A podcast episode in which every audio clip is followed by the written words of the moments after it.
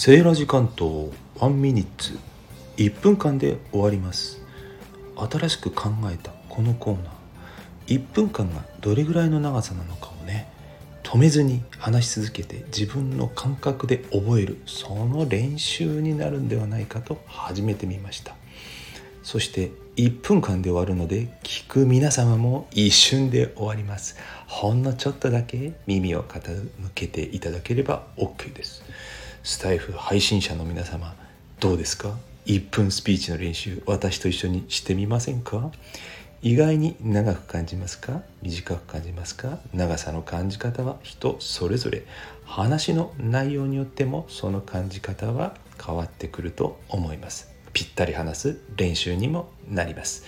残り約5秒であと1分。長い？短い？どう感じましたか？ではまた。バイバーイ。